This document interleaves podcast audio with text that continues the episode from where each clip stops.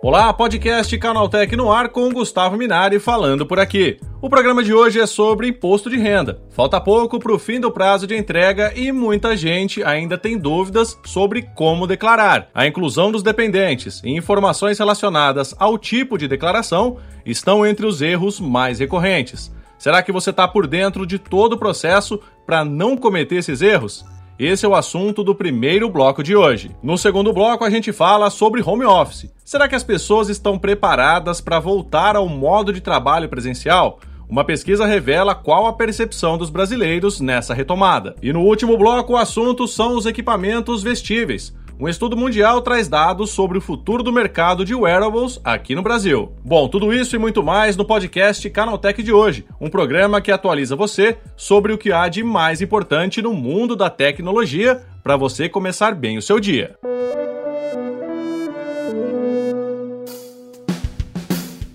Este é o novo podcast Canaltech, o programa diário que atualiza você sobre as discussões mais relevantes do mundo da tecnologia. De terça a sábado, às 7 da manhã, a gente traz três acontecimentos tecnológicos aprofundados direto para o seu ouvido. Não se esqueça de seguir a gente no seu aplicativo preferido para receber novos episódios em primeiríssima mão. Ah, e aproveita para deixar uma avaliação para a gente por lá, combinado? Vamos ao primeiro assunto de hoje.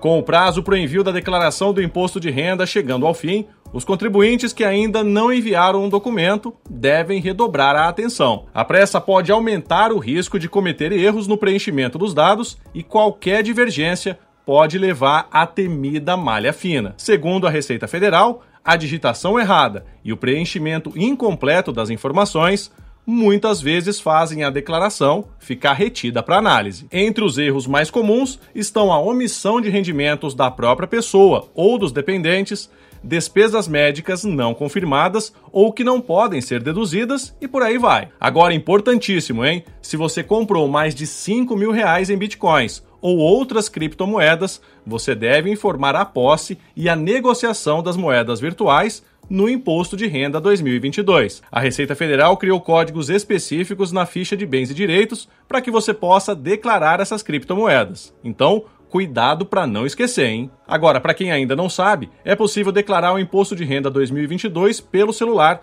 usando o aplicativo que está disponível tanto para Android quanto para iOS. Para isso, basta fazer o login na plataforma com a conta gov.br e preencher os dados pessoais e informações sobre renda, bens e pagamentos feitos ao longo do ano. Lembrando que a declaração também pode ser feita via computador pelo programa Gerador de Declaração, que está disponível para download no site da Receita Federal. Independentemente da forma que você escolha para declarar, o prazo de entrega termina no dia 31 de maio, ou seja, na próxima terça-feira. Quem não entregar até essa data está sujeito ao pagamento de multa, cujo valor mínimo é de R$ 165,74 mas pode chegar a até 20% do imposto devido, dependendo da situação. Por isso, aproveite esse fim de semana para separar os documentos e fazer a declaração o quanto antes, para não ter que enviar na última hora e correr o risco de o sistema estar congestionado e atrapalhar a sua entrega. Então, mão na massa.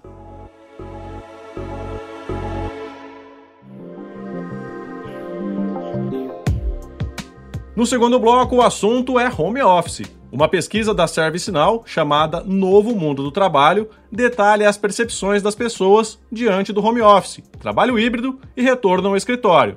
E olha, o pessoal está muito satisfeito em poder trabalhar em casa. O estudo constatou que apenas 24% dos brasileiros usam algum tipo de inteligência artificial no trabalho, porém, os que utilizam disseram ter mais tempo livre, menos estresse e um acompanhamento preciso dos progressos e etapas. Para 61% dos entrevistados, o home office melhorou a satisfação com o trabalho, e para 88%, sua produtividade está igual ou melhor do que no escritório físico e 79% dos participantes estão contentes com seus empregos atuais, principalmente depois que começaram a trabalhar de maneira remota. Essa mesma pesquisa revela a insegurança dos brasileiros sobre a volta ao modelo presencial de trabalho. Enquanto 82% dos entrevistados consideram que se o empregador está preparado para um retorno ao escritório, apenas 33% dos funcionários se sentem completamente à vontade para voltar ao trabalho presencial. Mais da metade dos brasileiros diz sentir ansiedade quando pensam em voltar ao escritório físico. Com certeza, esse é um dilema que trabalhadores e empregadores terão que enfrentar nos próximos meses, a depender, é claro, do avanço ou retrocesso da pandemia.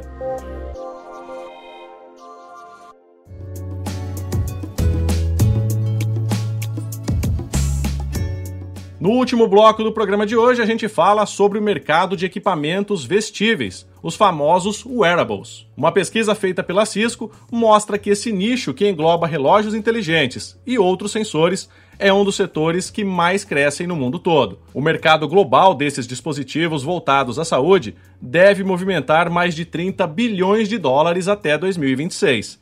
Só em 2022, devem ser vendidos mais de 320 milhões de wearables de saúde ao redor do planeta. Segundo a pesquisa da Cisco, 88% das pessoas acreditam que a tecnologia vestível tem o potencial de transformar positivamente tanto a saúde pessoal quanto os serviços de saúde pública de maneira geral. A pesquisa descobriu também que as pessoas estão abertas ao uso de dispositivos e aplicativos para rastrear e gerenciar desde sua aptidão física geral, saúde sexual e fertilidade, até a identificar e reduzir a propagação de doenças infecciosas. Os dados mostram também que, mais do que os dispositivos, as pessoas enxergam os aplicativos como forma de impulsionar o uso dos vestíveis. Aqui no Brasil, 90% dos entrevistados disseram estar entusiasmados com o potencial dessa tecnologia para ajudá-los a rastrear e melhorar a saúde e o bem-estar de toda a família. E para 92% dos brasileiros, a confiança é um fator importante ao escolherem um dispositivo wearable ou um aplicativo de saúde. Uma mensagem clara aqui é que as marcas precisam garantir que estão sempre oferecendo experiências digitais excelentes, porque caso contrário, elas correm o risco de ver uma grande parte de seus clientes indo embora.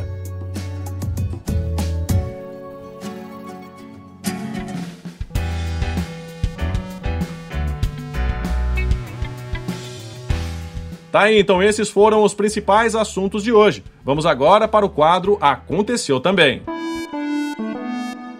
Um vídeo curioso tem circulado pela internet exibindo uma suposta propaganda para destacar os recursos do Apple Pay, mas o verdadeiro foco ficou para um ponto que chama muito a atenção o painel frontal do possível iPhone 14 Pro. A propaganda é vinculada à Apple Tailândia e até agora a marca ainda não se manifestou sobre o assunto, não sendo possível saber se o vídeo foi divulgado e rapidamente apagado pela empresa ou vazado antes do tempo previsto. De qualquer forma, é possível ver logo no terceiro segundo do vídeo uma transição que revela um novo entalhe em formato de i, esperado exclusivamente para o iPhone 14 Pro e 14 Pro Max.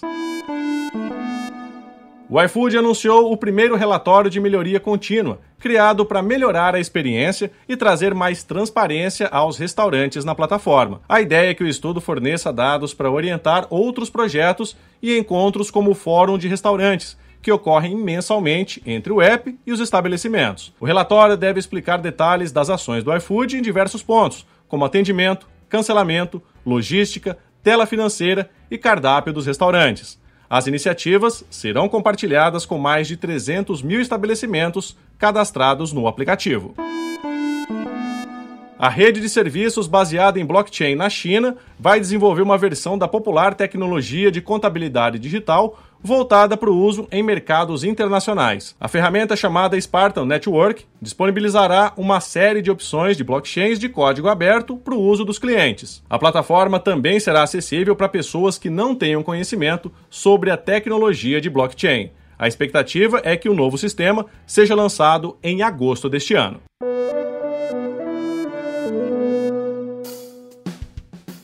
Tá aí, com essas notícias, nosso podcast Canaltech de hoje vai terminando. Lembre-se de seguir a gente e deixar uma avaliação no seu aplicativo de podcast preferido. É sempre bom lembrar que os dias de publicação do programa mudaram. Agora, de terça a sábado, a gente traz um episódio novinho às 7 horas da manhã. O episódio de hoje foi roteirizado e apresentado por mim, Gustavo Minari, e editado por Yuri Souza com a coordenação da Patrícia Gnipper. O programa também contou com reportagens de Monique Chi, Márcio Padrão e Vitor Carvalho. A revisão de áudio é da Mari Capetinga e a trilha sonora é uma criação do Guilherme Zomer. Agora o nosso programa vai ficando por aqui. A gente volta terça-feira com mais notícias do universo da tecnologia para você começar bem o seu dia. Até lá, tchau, tchau.